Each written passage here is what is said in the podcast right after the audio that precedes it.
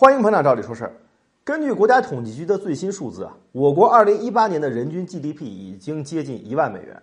从二十年前的一千美元到今天的一万美元，这反映了中国经济的迅速腾飞。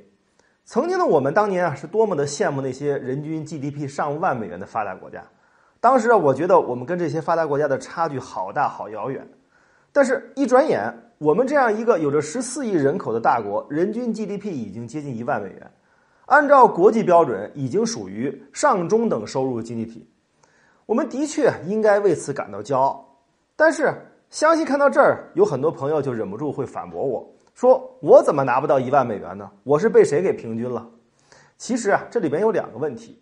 首先啊，这是个认识误区，人均 GDP 啊，并不等于你能拿到可以花的钱，人均 GDP 不等同于人均可支配收入。二零一八年，我国的人均可支配收入呢是两万八千二百二十八元，折合呢不到五千美元。可见这个数字跟人均 GDP 之间有很大的差距。按照世界银行的标准，我国的人均可支配收入啊也已经进入到了中等收入国家的行列。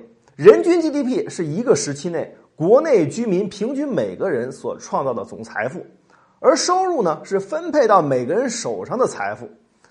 而显而易见，每个人创造的财富跟实际能分配到的财富肯定是不相等的。你给公司创造的价值，如果要是小于你的收入，那公司为什么要雇佣你呢？公司当然要获取利润。公司和个人呢，都要向国家缴纳税收，要缴纳社会保险。所以你的收入一定是要小于你所创造的价值。每个人都是如此。这里啊，就有第二个问题了。虽然人均可支配收入小于人均 GDP。但是小于的程度不一样，不同地区、不同行业是不一样的。比如上海市的人均可支配收入呢是六万四千一百八十三元，接近的一万美元，是全国各省级单位里面最高的。同时呢，上海市的人均 GDP 啊已经突破了两万美元，上海市人均收入占人均 GDP 的近百分之五十。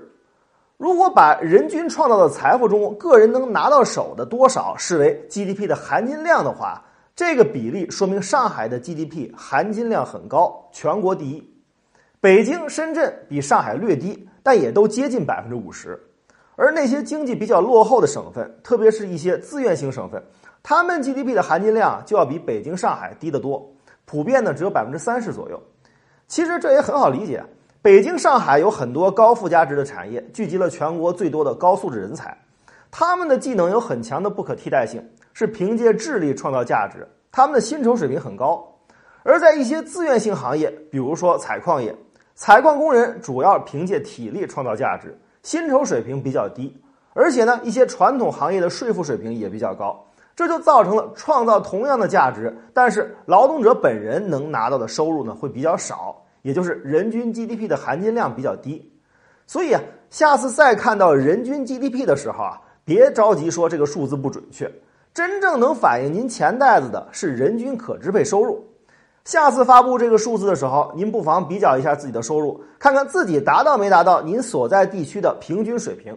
另外呢，也看看您所在地的 GDP 的含金量如何。